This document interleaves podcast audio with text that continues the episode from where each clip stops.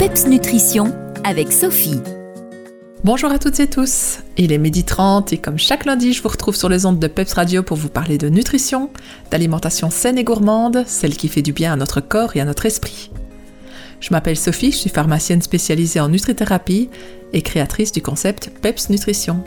Aujourd'hui, nous sommes le 28 novembre et ma question du jour est Avez-vous déjà fait le tour de tous les légumes d'automne? Je vous pose cette question d'une part pour vous inciter à en découvrir certains, peut-être méconnus, et d'autre part pour vous partager quelques modes de préparation vous permettant de les déguster autrement. Alors commençons par un petit tour d'horizon de nos légumes de cette saison.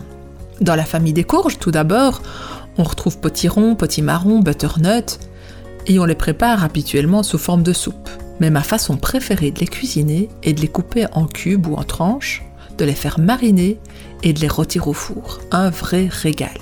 Et puis il y a ceux qui se consomment crus, comme la mâche, aussi appelée salade de blé, que j'accompagne soit de choux blancs et rouges râpés, soit de chicon cru et d'échalotes fondantes. Avec une petite vinaigrette maison à base d'huile de colza, de moutarde et de sauce soja, un régal. Et le pourpier, vous connaissez? Entre la salade et les épinards, une vraie délicatesse à consommer crue ou à ajouter et mixer en dernière minute sur une base de soupe verte.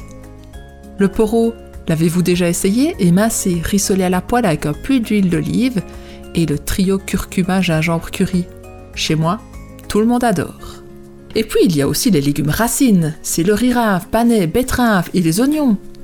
Tous ensemble au four, c'est ce qui leur va le mieux, avec un filet d'huile d'olive et une gousse d'ail pressée.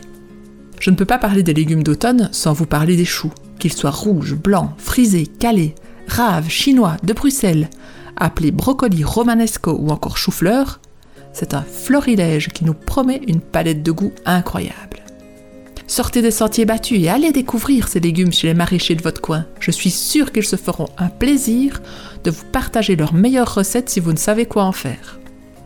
Je vous livre ici une façon originale de cuisiner les courges autrement qu'en soupe. Ça marche très bien avec les potimarrons et et les courges butternut. Vous détaillez votre courge épépinée au préalable en cubes de taille plus ou moins similaire ou en tranches.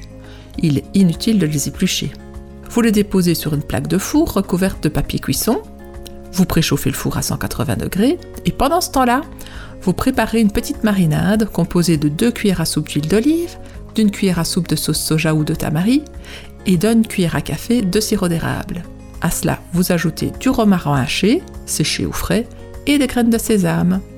À l'aide d'un pinceau à pâtisserie, vous badigeonnez vos morceaux de courge sur toute leur face et vous enfournez pour 20-25 minutes de cuisson. Un régal. Vous m'en direz des nouvelles? Voilà, je vous retrouve la semaine prochaine et d'ici là, gardez la forme et surtout le PEPS.